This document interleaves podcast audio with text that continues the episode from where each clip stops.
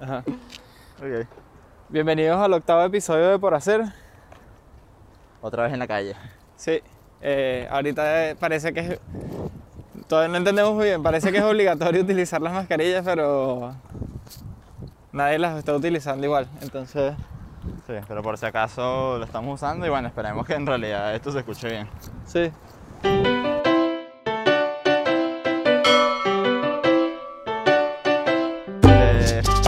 Bueno, hoy el tema de hoy del cual vamos a hablar es sobre las referencias. Nosotros en TikTok más que todo siempre intentamos lanzar mucho como las referencias que nosotros utilizamos, ¿no? Y Sí, más que todo como de juegos y la gente nos recomienda también como referencia siempre. Sí, creo que podríamos, o sea, este tema surge un poco porque en estos días hemos empezado a hacer como una especie de ejercicio, si se puede decir así, que para el juego, eh, para hacer unas estructuras que estamos haciendo y unas especies como de pequeños edificios, eh, estamos basándonos como mucho en referencias. Vámonos por allá, esta escalera está fina. Basándonos mucho en referencias y nos hizo clic una vez que Alejandro estaba escuchando el podcast, el nuevo podcast de los Sí, mesoneros, Los Mesoneros, una banda venezolana muy buena. que está súper está súper bien el podcast porque por ¿cómo se llama? Se llama ¿De dónde vienen las ideas? Entonces hablan precisamente de como todo el proceso creativo y casi todo el proceso creativo se basa mucho como en referencias. Eh, y es algo que nosotros como arquitectos también hacemos, pero Sí. que quizás, por ejemplo, cuando nos involucramos en el tema del juego, nos costó como, como enganchar eso otra vez. No sé si es por un tema de que no sabíamos de dónde sacar las referencias, si eran como de un tema de juego, de diseño, de arquitectura. Pero yo, por ejemplo, me sentí un poco perdido. O sea, yo en arquitectura cuando diseñamos, una de las primeras cosas que uno hace siempre es como buscar como referencias. Sí. Y en el juego... Bueno, no, no creo, porque fíjate que si hemos estado buscando, si hemos estado buscando, lo que pasa es que es que como ahora tipos hemos de vuelto- referencia en el juego, ¿no? Es que ahora hemos vuelto a las referencias de arquitectura precisamente porque estamos como diseñando, si se, si se quiere decir como arquitectura. Claro, claro. O sea, creo que entonces quizás el juego ha requerido como diferentes dimensiones de referencias. Referencias como de mecánicas de juego, Exactamente. como de estética. Luego ahorita como en los niveles de arquitectura, porque nos interesa. ¿Qué es Eh, sí, está súper fino. El punto es que, claro, es que hemos empezado, por ejemplo, a hablar más de lo que es storytelling y historias, las referencias de las películas. Exacto. eh, De juegos. de juegos, de juegos, de mecánicas de juego, de, de una- un término nuevo que estamos medio aprendiendo que se llama, que es gamification, Ah, que es convertir cosas en juegos. Eh, está súper fino este lugar en el que estamos ahorita, nunca habíamos subido para acá. Si están viéndolo en YouTube pueden verlo, que ahora está todo floreciendo como estas florecitas moradas, está súper fino. Eh, Bueno, volviendo al tema de, ajá, de las referencias. eh, yo creo, o sea, a mí me gustaría hablar, por ejemplo, no sé si terminamos de, de contar la historia de, de este ejercicio que estamos haciendo, pero bueno, la conclusión es que nos pusimos como un pequeño reto dentro, dentro del juego de hacer un ejercicio de utilizar como unas referencias muy claras y tratar de, de llevarlas como al juego, a los niveles y diseñar como a través de eso. Entonces nada, se nos ocurrió como que bueno, ¿Qué pasa con esto de las referencias? ¿Cuáles son como algunas de las preguntas que tenemos o, o no sé? Porque es un tema que en realidad yo creo que, que hablamos antes del juego Sí. siempre. Porque, por ejemplo, el tema de, de Still Like an Artist, por ejemplo, que es como una cosa que, que se habla mucho. Exacto. Es que justo, por ejemplo, yo creo que siempre el. Como el que es mejor en lo que sea, Tiene las mejores referencias. es porque tiene las mejores referencias. O sea, ¿cuál es como la, la importancia de las referencias en cualquier proyecto? O sea, quizás sea como una pregunta sí, esa puede ser la primera pregunta. Y creo que es vital. O sea, porque. Porque nada nace como de la nada, para empezar. Exacto. O sea, tú no puedes crear algo como de la nada porque es imposible que no tengas una referencia. O sea, eres un ser humano que tiene como unos estímulos desde pequeño y todo es una referencia. Sí, sí, no. Cuando creas, creas a partir de algo siempre. Entonces, mientras mejores sean como esas referencias que tú tomas, en teoría será mejor el proyecto y el resultado de lo que quiera, de lo que Claro, sea es que tú te pones a pensar, inclusive, no sé, inventos como una cosa que tal vez parece tonta, pero el cuchillo. Y, tú, y, y piensas como que, bueno, el que creó el cuchillo, ¿sabes? Lo creó el primer cuchillo, no lo sé. Y es porque, pero antes, muchos Claro, años antes había existe. La piedra. la- Exacto, o sea, existen como unos desarrollos de, de cómo hacer esta, esto a través de piedra y que esto fuese evolucionando. Y el, y el utilizar referencias de tal vez distintas, distintas disciplinas como puede ser la herrería en el caso del cuchillo, claro. para decir, ah, esto de piedra lo puedo en verdad hacer en metal y es mejor. Y ir cada vez desarrollando como mejores proyectos. Sí, porque, porque la referencia siempre tiene que ser utilizada como con una intención. Y vamos otra vez con el tema de la intención, Claro. que siempre traemos. Porque, por ejemplo, la frase esta que yo mencioné, que se llama ro- robar como un artista, que por ¿Qué? cierto hay un libro muy bueno de eso, de Austin Kleon, que es un autor que ya hemos hablado en episodios anteriores, donde él habla de robar. Y no dice, por ejemplo, copiarse. Claro. Porque copiarse es imitar una cosa. Cuando tú te robas, por ejemplo, una idea, cuando tú te robas algo de alguien más, tú te apropias de ella. Se vuelve tuya. Entonces, por ende, eso No requiere... te, no te refieres a sus pertenencias, ¿no? Que a sí, todo. el O sea, celular. Literalmente. O sea, si tú robas, se vuelve tuyo. Y es así de literal. O sea, cuando tú robas una idea y cuando tú robas como un artista, lo, lo que quiere decir es precisamente eso, que tú te apropies de eso que no era tuyo y Claro. lo vuelvas tuyo. Entonces tienes que hacer, hay un proceso de volverlo tuyo. Entonces tienes que modificarlo, tienes que hacerlo ahora tuyo. No puedes simplemente imitarlo porque ya sería un plagio, ¿me entiendes? Eso Claro, no claro. está bien. Entonces, pero, pero eso es interesante. Por ejemplo, preguntar cuál es el gradiente de en qué momento estás robando y en qué momento estás copiando. También es algo que, Wow, eso, pero es una pregunta. claro, es una pregunta dificilísima de responder, pero, pero es bien interesante. Es una pregunta que yo me acuerdo que yo me hacía mucho en la carrera.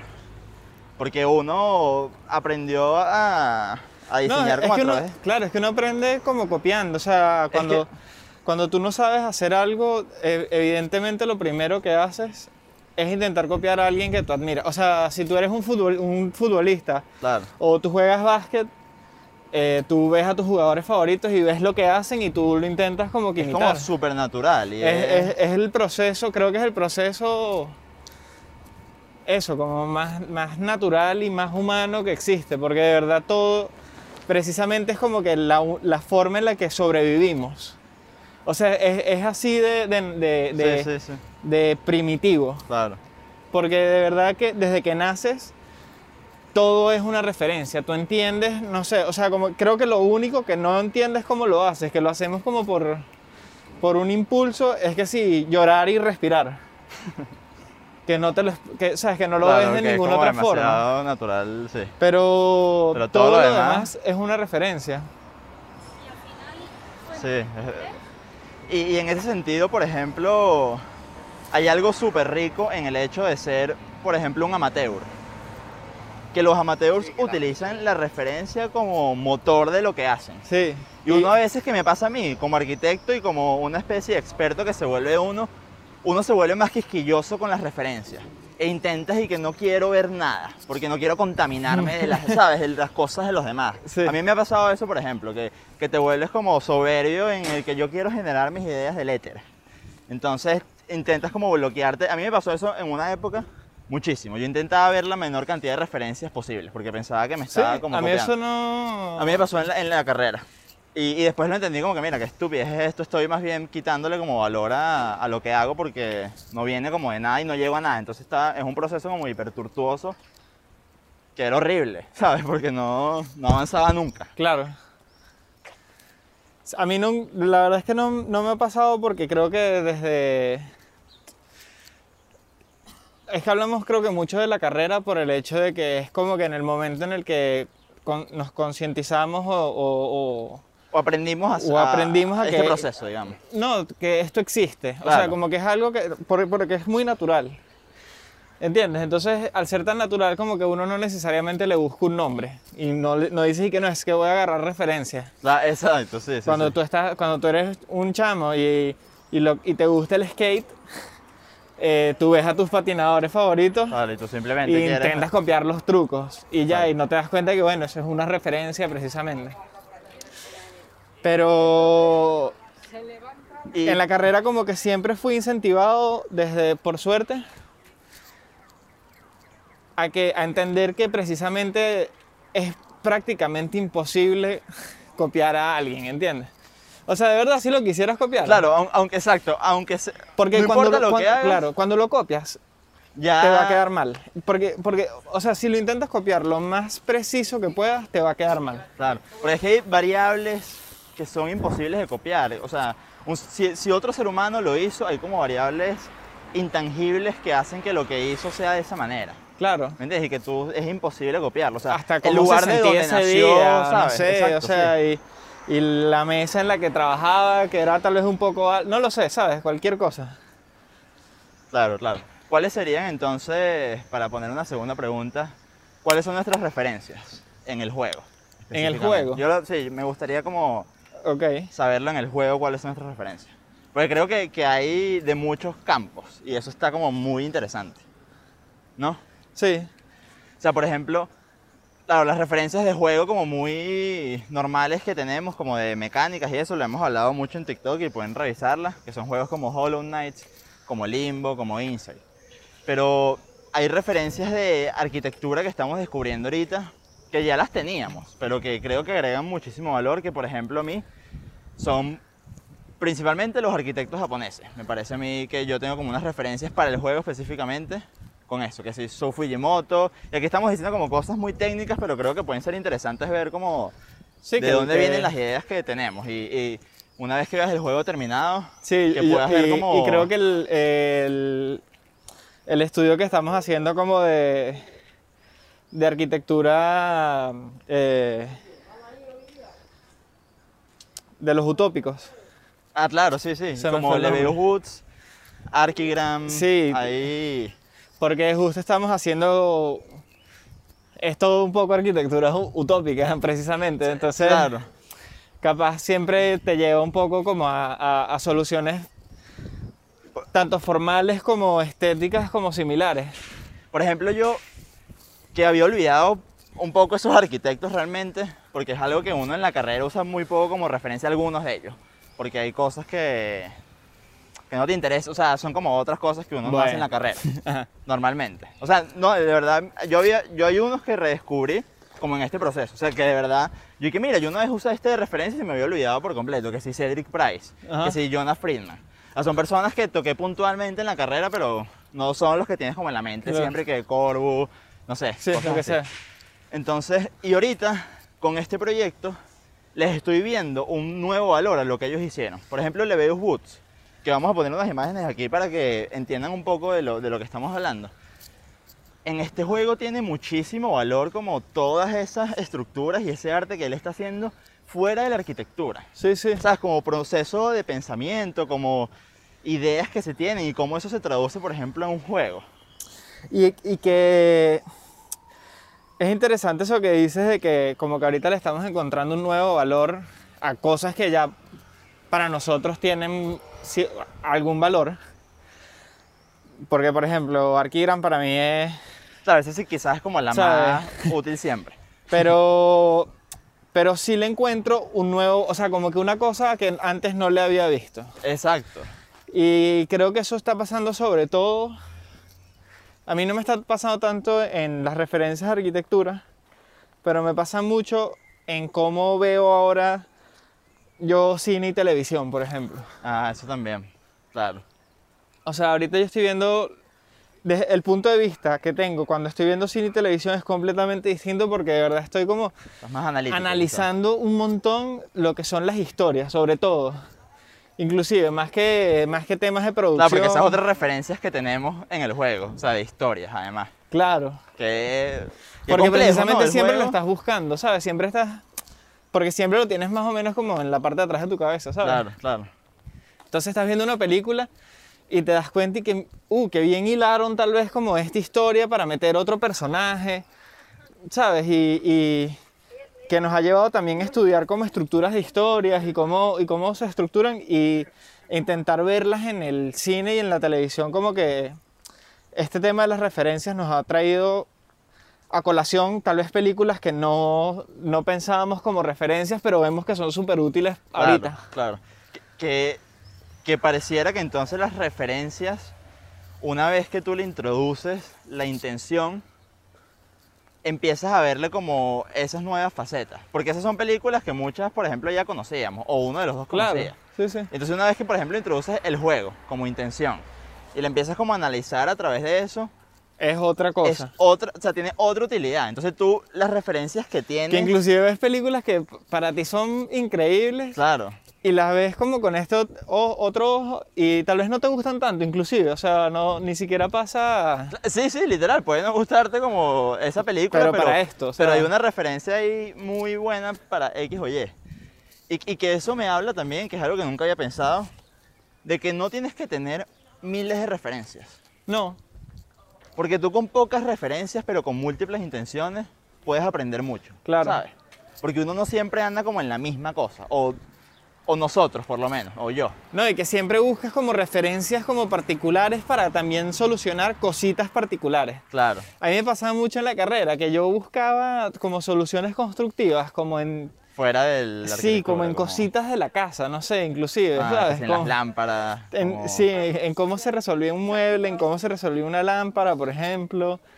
Inclusive que si, no sé, el- las du- la ducha, o sea, como que de verdad un montón de, de- de cosas que uno ve como en su día a día, que después lo puedes como utilizar y traspolar a, otro, a otros medios y se vuelve muy interesante. Y uno puede ser referencia como uno mismo. ¿Cómo así?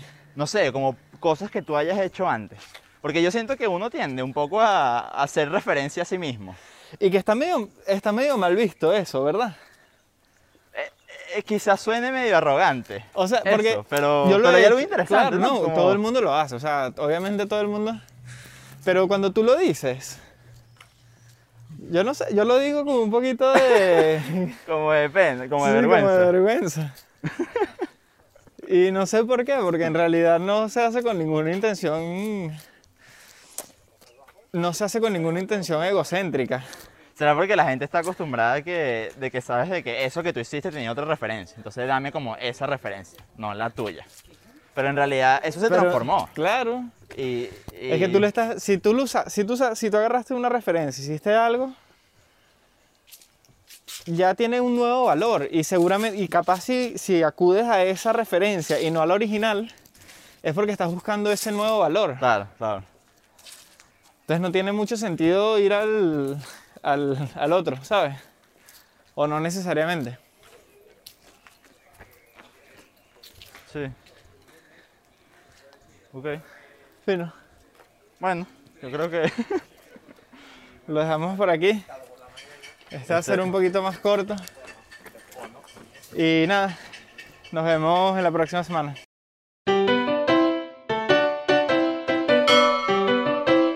Nos pueden dar referen- más referencias de juegos, eh, de mecánicas de juego que les hayan parecido interesantes, especialmente juegos 2D, porque aunque estamos ahorita haciendo un juego, no hemos sido nunca ninguno de los dos como jugadores ávidos de, de videojuegos. Claro. Entonces, O si tienen referencias fuera de eso que pueden ser interesantes. Sí. Ya no lo en saben. estos días nos, nos- nos di- nos dijeron un juego que se llama Old Man's Journey y desde el punto de vista de ilustración y de, y de perspectiva en juegos 2D ha sido como un gran descubrimiento. Sí.